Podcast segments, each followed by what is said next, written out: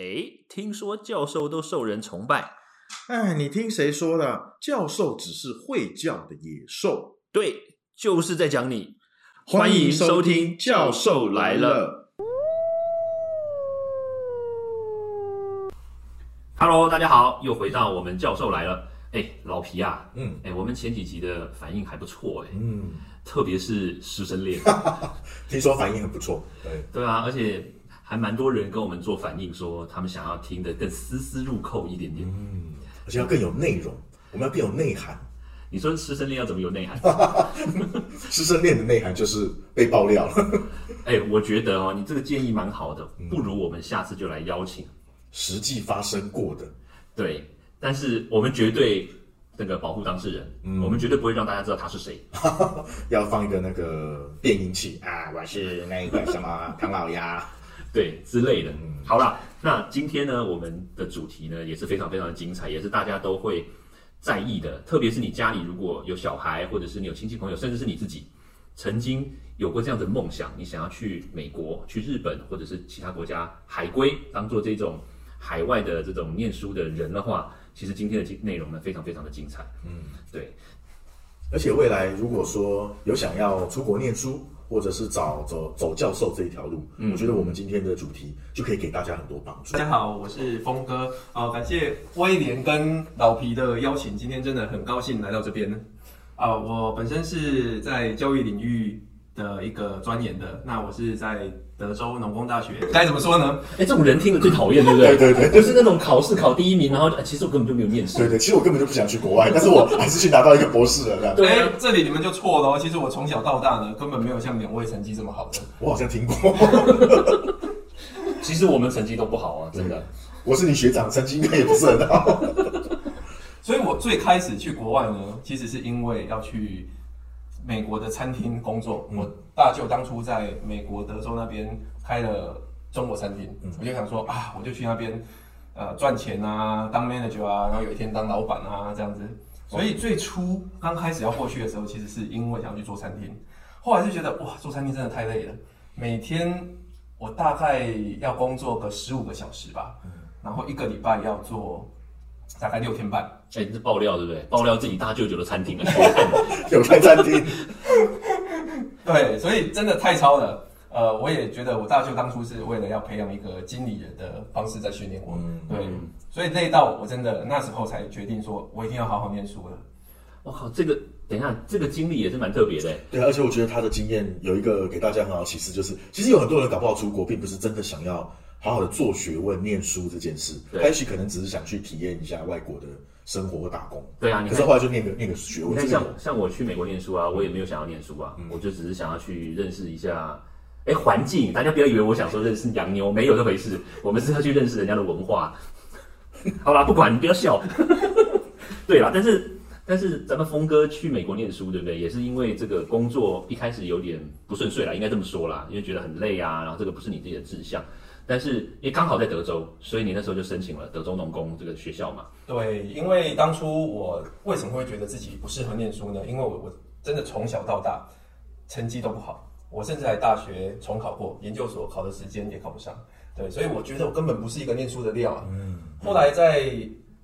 呃餐厅工作的时候呢，突然有个机会可以去念语言学校，我以为说在餐厅工作的时候不小心苹果打到头上，开窍了。后来呃这个苹果呢其实没有打到啦，是被洋妞给刺激到的。真的假的？呃，当初我在那边工作的时候呢，其实我的环境里面，很多都是洋妞。对，有也很多都是在讲英文。我就觉得，哎呀，我一定要跟洋妞可以哦就是那个很正常的讲话，这我样想说你大舅舅开的是什么餐厅啊？可以交往这样子。倒倒是那些洋妞呢，其实是越南妞啦。呃，哎，我们没有蛮蛮正的，不要这样哦。哎，哦我们没有歧视，越南妞很正，你讲的。好，anyway，反正我就是因为这样的一个契机呢，去念了语言学校。哎，我突然那个语言学校我从来考不过的那个托福呢，我竟然可以呃考到大概差个几分，我就可以过那个门槛的。哎，听说托福是不是要听说要要讲话的？听说读写对对对。对那你说的时候是不是有很多越南腔？倒是没有，还蛮多墨西哥腔的，没有没有没有。是啊，是是因为这样的一个因素呢，其实我才发现说，哦，原来我在餐厅的一个 speaking 跟 listening 呢，已经进步到我我我觉得这是一个潜移默化的一个嗯概念了。嗯对，所以当初都考不过的托福，我竟然差点都考过，所以我就觉得，哎、我好像也是一个念书的料，所以才觉得啊，我来我就来考一下。那当然，托福很快就考过了。呃，GRE 呢也是经过准备，大概一两个月就考过了。嗯，哎、其实哦，这个这个经验，我觉得我蛮能感同身受。嗯，对，像像我之前在美国也是念书嘛，对，但是一开始的时候那个英文都很烂，你知道吗？就算成绩考过那个托福 GRE，但是成绩都很烂。但是你去那边接触了一下那个风土人情洋，妞嘛，对对，洋妞是我的指导老师，这是一个动力，真的。这是一个很强的动力。你说洋妞是指导老师很强是动力不？是是学英文很好的动力？学英文很好的动力，对。对，好，我们这个洋妞老师，我们以后再说，我们绝对要做这一集洋妞老师。洋妞老师，对，好，但但是我是觉得啦，因为很多人出国，大家都想着要念书，但实际上未必，因为你要让自己增进英文能力，或者是要增进自己的其他的见识，不见得要念书嘛。对，其实，在台湾有很多人会觉得啊，我出国就一定要念书，其实未必，其实像工作啦，嗯或者是、嗯对对做些其他的事情，其实也是蛮有意义的。嗯，对。对，但是我知道老皮有一些想法，嗯，尤其是刚才听这个峰哥讲他的经历哈，还有这个老招的补充，我觉得有讲到一个很大的重点，就是也许听众朋友有很多是想要未来要出国念书的，可是其实我们这样子反过来想，其实我们不一定一出国马上就要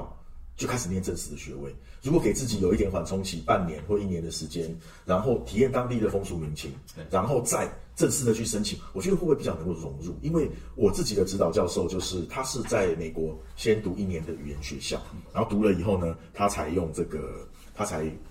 去读正式的学位。他说这样子比较能够适应，嗯，因为到时候在美国上课的时候，其实大部分的还是都是外国人嘛，嗯，好，那教授并不会因为你是华人减低讲英文的速度，所以他说他是一年以后他才能够适应，哎所以你说英文就变成是一个关键，对，对？英文就变关键。哎，峰哥有话要说对，这个我可以补充一下。我当初在念语言学校的时候呢，我觉得是一个非常可以让你练习英文的机会，因为你一开始跟真正的洋妞啦，所谓的就是金发碧眼的 native speaker 这种洋妞讲话的时候，你一定会很喘的。会怕，会怕，会怕。对，因为他讲太快了。你需要跟他讲话吗？是啊，是有一些可以用肢体语言的。哦，我我我讲的是，我们都用眼神啦。嗯，峰哥，峰哥比较直接一点。OK，对，所以我我比较害怕太直接的，所以我会直接找。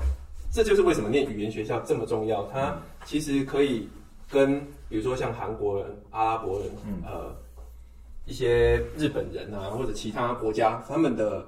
英文不是他们的呃母语的这些人，你跟他们讲话的时候，你们唯一共通的语言就是英文。嗯，所以他讲话很慢，你讲话也很慢，但是你们要透过都是讲英文的这种方式来沟通。这个时候你就不会害怕说你听不懂他在讲什么，对，因为他有也许也听不懂你在讲什么。所以英文还是回到我刚刚说的，它是一个关键。对，那所以有很多在台湾念书没有出国的这些学生或者是博士，嗯，他可能英文比较不好，嗯，对。那这样子的话，会不会就会变成说，哎，这个海归派就是因为多了一项语言能力，对，所以他就比较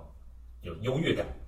会会这样吗？峰哥，你觉得你会吗？我当初其实要回国，决定要回国教书的时候呢，也是因为觉得自己的英文应该会是一项强项，嗯，所以才回来的。所以有优越感。有点呐、对对。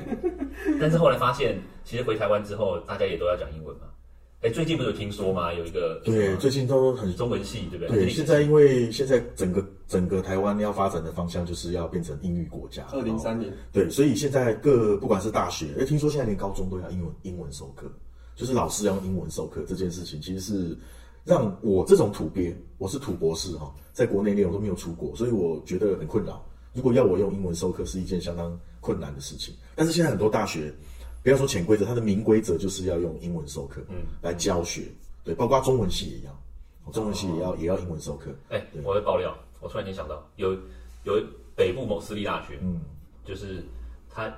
外国语言就是外文系啊，嗯它不是只有英文，对不对？还有西班牙文啊、俄文啊对，还有日文，嗯，就是有一位日文老师嘛，他就是一定要通过那个那那个学校的那个英语检定，嗯，就他过不了，因为他留日的，他怎么可能会对用英文授课来教日文？但是明明母语是中文，对。所以你不觉得很好笑吗？对对对啊我，觉得就是因为世界评比，因为很多大学都介意那个世界评比，对但是那个评比很多是英美国家做的，所以他的评比开外文授课都是英文。嗯，所以你说你开一个什么，你你比如说你会讲，以前我们老师就有开玩笑，我要讲乌干达话，开一个乌干达语这样子，应该是没有完全不算在国际评比里头，就是你一定要讲英文，所以就变成说，我们都知道它很重要，可是就是为学校为了去追求这个要英文授课或者是这个世界指标，他就会要求每个变成硬性的规定，嗯，都要讲英文这样，就会对老师造成一些困扰这样。对，所以这样子就很麻烦啊。那那这个我也可以爆料一下了，要倒也不是爆料，因为这是我个人的一个经验。因为当初我啊，你个人经验啊？对我那你最开始可以你可以讲那个北部某私立大学某老师，对北部某私立大学某老师呢，刚开始回从国外回来的时候，其实是非常有热忱，想要做英语教学的。又听说学校有这个英语教学啊，那的制度嘛，这那这就是你了，我知道。我要上课的时候呢，我有跟同学讲说，好，我们不用全部都讲全英语，因为呃，我知道各位都是在台湾念书的，没有这个英文的环境，所以我们就一半英文，一半中文。对，我也还真的就是一半英文，一半中文。但是你知道，在最后那个学习评量，呃，学生给我打的那个评语，他他说我根本这辈子都不会用到英文啊，我是中文老师，我是国小的中文老师，我根本不会用英文。那我为什么要学英文？而且你讲的你在讲英文的时候，我全部听不懂。你给我们看的 paper 都是看英文，我明明找中文就有了，干嘛还要看英文 paper？嗯我的教育评量被打超低耶、嗯，嗯，那个小学中文老师嘛，国语老师我知道是谁，对，没有关系的。有啊，以前我们那个呃在学校征人的时候，说要找那个中文老师，就中文老师也要也要讲英文，讲二十分钟，就是代表说你你你会英文授课。然后我们那时候就说，我们来，因为我们都已经正式老师了，就在开玩笑说我们来考这个新进老师，叫他用英文，因为他是中文的，我们用英文教他翻译这样。他说好，那翻译什么呢？才下眉头，却上心头，请用英文翻。翻出来绝对错啊，因为英文的那个“才下眉头，却上心头”不是他的意思啊。对就那种那那种是一种很难讲的一种忧愁或者是担心的感觉，可是不是表面的那个语言可以形容的对。就叫他翻译啊，然后他们就说别不要这样乱搞，这样很可怜，到处应征职位还要被人家乱考，这样好可怜的，对啊哎、。可是我好奇，就是因为我是自然学科嘛，嗯那那国外他们的这些语言、中文还有社会教育这些，他们用英文上课啊，那他们这种教不同国家的文化的话怎么办？他也是用英文不是吗？还是用英文，还是用英文是，对，对，那这样岂不是就是学的不够到底？比如哈佛大学的中文系，对不对？中国历史好了，对。对不对？那中国历史的话，他总是要学中文吧？对，历史是这样，就是说，哎，我因为也有一些老师，他可能在美国教书，他说教外国人，特别是其实他说，其实美国是一个，你不要以为它是一个很很国际化的国家，其实美国因为很大，所以他的新闻其实非常着重国内事务，嗯，他并不会像我们想象，就是他一直介意一种欧洲的新闻，他其实不会。那在这个过程中，你要跟他教中国史，嗯，是非常难的，用英文教中国史，因为，嗯、文学的语言或者是文言文，或者是一种形容词，那中文的那种形容词有很多种说法，对啊、但是英文就是应该可以这样讲，英文的特性可能是比较呃准确，然后比较简短，嗯，就讲完就好。可是中文有言外之意，我这样讲的时候，你要体会我在讲什么。灰色地带比较多。对，灰色地带比较多，所以他说那个教那个非常困难，所以你会发现说，现在如果国内的大学很多，他在英语授课的时候，其实比如说像微积分，嗯，好、什么高等物理，有那什么微积分动力学，或者是那种会计学对，它比较有一个固定的语言，国际语言，那个就很好教。嗯，可是那种历史就是随人解释，对，那个特别难教，尤其是你跟那种美国大学生说那个中国历史，你如果是像我们这样讲，他绝对听不懂。他你必须给他一本教科书，嗯，就你就照着上面的教，然后再跟他稍微解释一下，不然他你天马行空这样讲，他完全听不懂。对，哦就是有困扰，就是教文学、史学的。这样子我就有一个问题了。嗯，既然他这个学习上面，我说在国外念这种语言、呃语那种历史啦、语文的这种有一些落差的话，哎、那这样找工作嘞？那如果说海归的跟土鳖，嗯，对吧？我都都是这个中国历史，嗯，或者是中文，或者是这种亚洲文学，对，哎，那这样找工作怎么办？这个这个也是我朋友，他其实是在华语应用华语系的。诶，这个应用华语系其实它某种程度跟中文还蛮像的，嗯，对，只是他是教国外的人英文嘛，对，那所以是台湾人去教国外人中文，对，是这样的一个概念叫华语。那当初他在应聘这个老师的时候呢，不要笑，你是不是知道是谁？他说他应聘这个老师的职职位的时候呢，嗯那一个应聘进来的，他其实是拿国外的语言学的，可是却有一个是拿国内的呃华语博士的。啊，哎、他们两个比拼之下呢，竟然他就选国外的嗯那一个，国外那一个其实还没什么 paper，国内那一个 paper 很多。讲到重点，paper 好。对，但是他他有他却去选选国外的那一个国外的，然后国外那一个进来要应征上了之后，他要教书的时候呢，他要教台湾的学生，呃，语言学，他必须用英文教。嗯，对，这这这其实是一个非常难的一个，就是你讲说我们要用英文去教 b u r p m 或者教怎么发音，对，或者教为什么我们的语言里面会有拉、嘛、呢，嗯这是这种东西。对，很难。你想想看，你用英文教这个，你怎么教啊？对对对，嗯嗯嗯这个其实是一个乱象，就是说不应该。其实你用一个最正常的方法教，我还知道南部一个大学，他就是要求他们老师用英文教授台湾文学、嗯啊，乡土文学。你是像话吗？这是因为要冲英文的教学的那个量嘛，他要把它分数提高所。以所以刚刚峰哥讲的是英华系，老皮讲的是台台文系是吧嗯？这样我们一查就知道什么学校了。台湾很多，台湾哦真的吗很多很多。哎，但是我觉得啊，就是那既然我们刚刚有讲到这个应聘嘛，那你觉得峰哥海外回来的这个海归派的学者有没有优势？除了语言之外哦，刚刚我讲的那个例子呢，老实说了，我觉得是一个特例啊。嗯，因为我个人也是觉得说，诶，我海归来的应该会比较有优势，对比较会讲英文嘛。但是呢，我突然发现不是这样子的，因为你真正在应聘的时候啊，其实他会看你跟里面系里面啊，跟学校长官啊有没有关系。哦，你说你进来之后，对我进来之后，我才发现。哦，对，后来我才知道说，哎、原来你如果在国内念博士的话，然后你找一个大师，他在国内很有地位，他在学术很有地位，他到处都有他的门徒。你找这样的老师老师来当你的老师的话，那你后来去应聘的大学，其实会比海归的更有利。哦，那所以意思就是我现在找老皮当指导教授，我就那可能很难找到工作。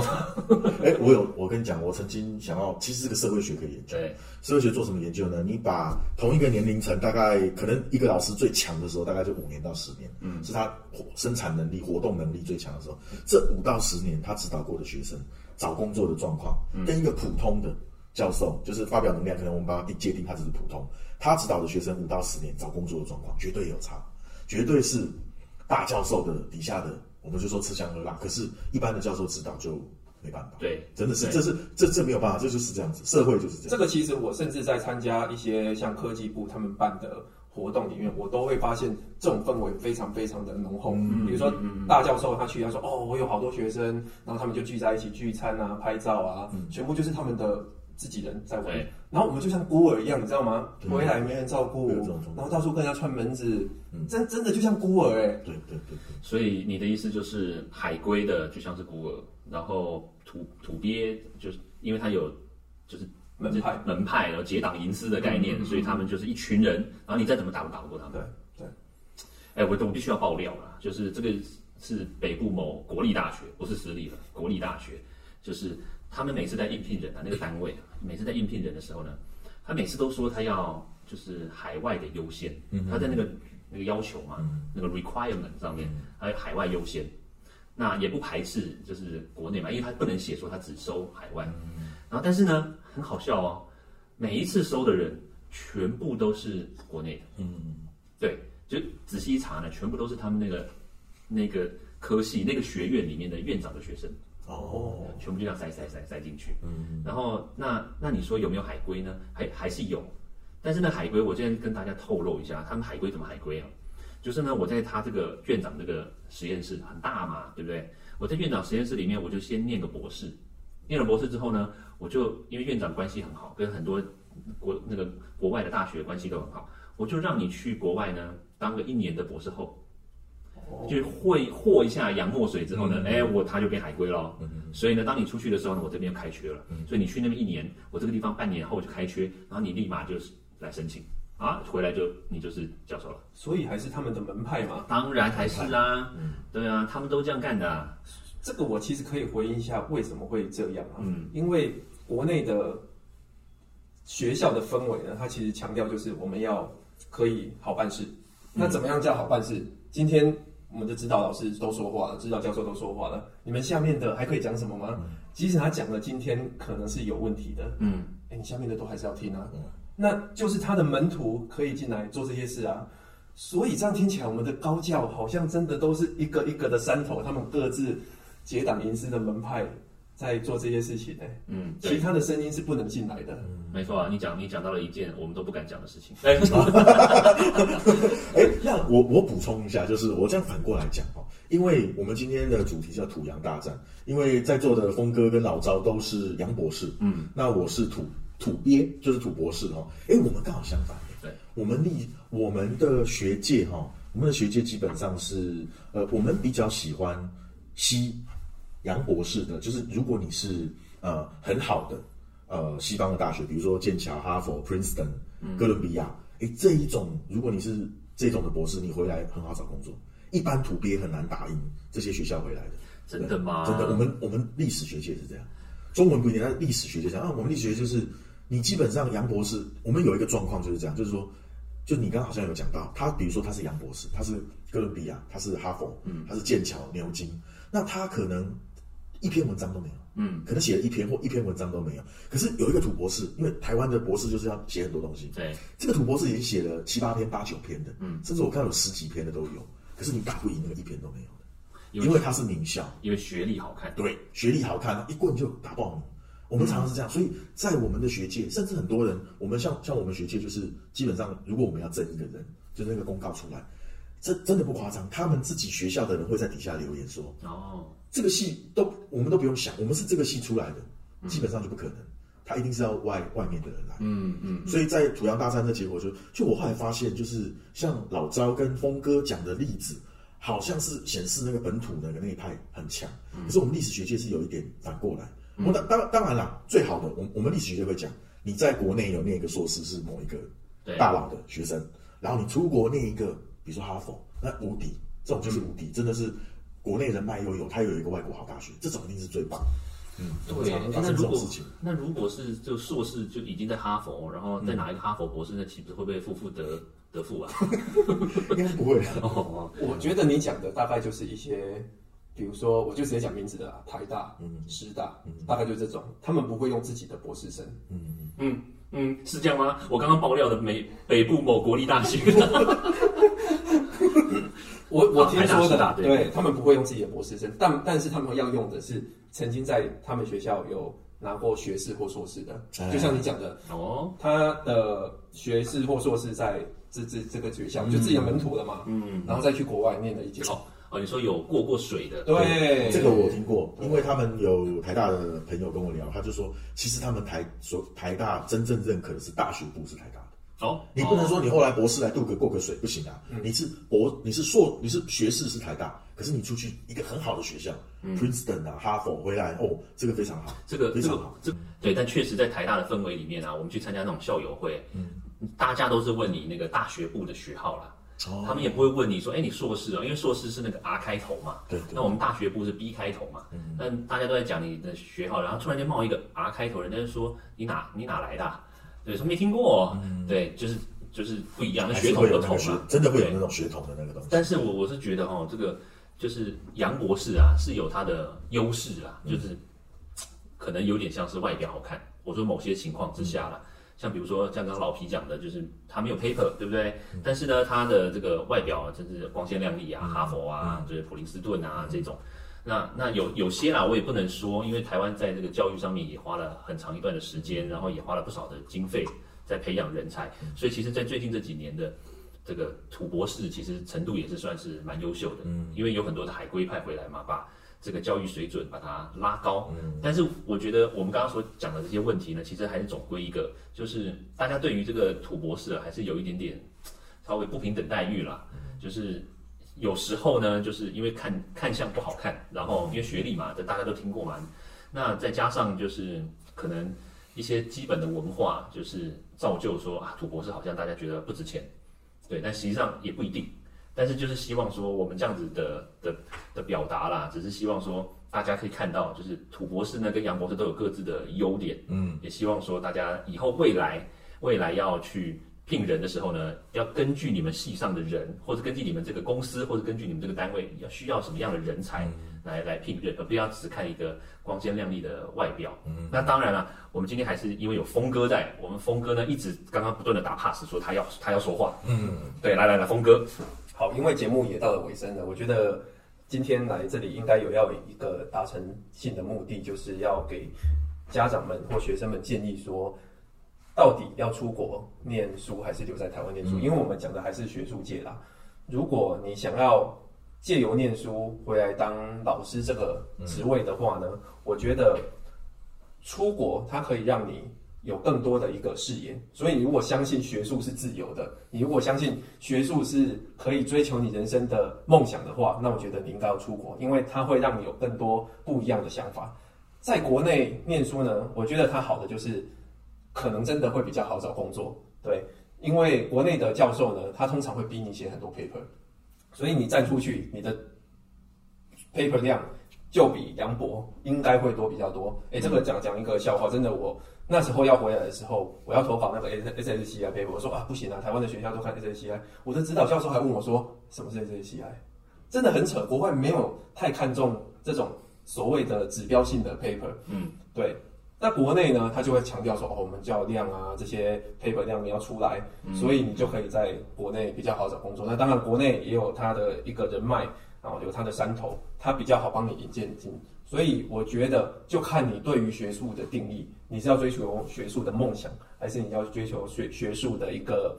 稳定性的工作？哎，就由你来。好，哎，老皮来说句话吧，我们要来做个结论了。啊，做结论了。我觉得今天的讨论非常好了，因为如果你将来是想要，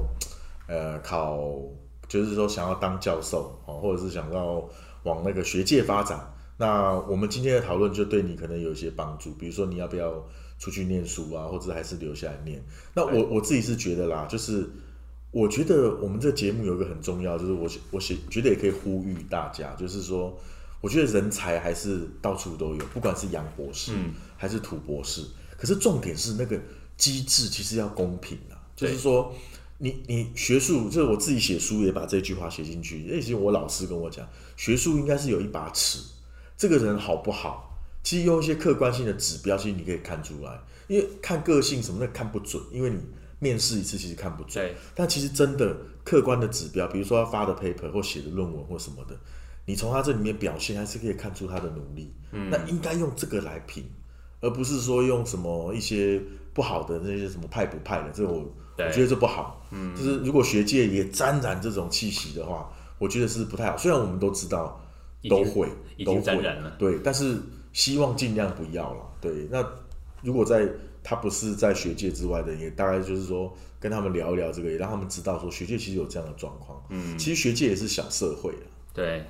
对啊，就像比如说那个我去找工作的话，人家就是搜寻我嘛，除了看了我的论文之外呢，可能还会谷歌一下招名位，然后跳出一大堆奇奇怪怪的新闻。对对，然后但是就是没有那个跟洋妞啦，这倒是蛮可惜，还 不是蛮可惜。好，那今天呢，其实我们非常开心，邀请我们的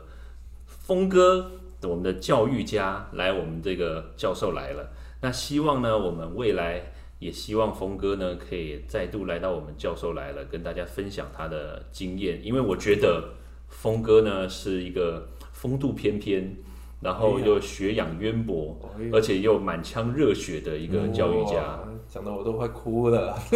赶快流两滴。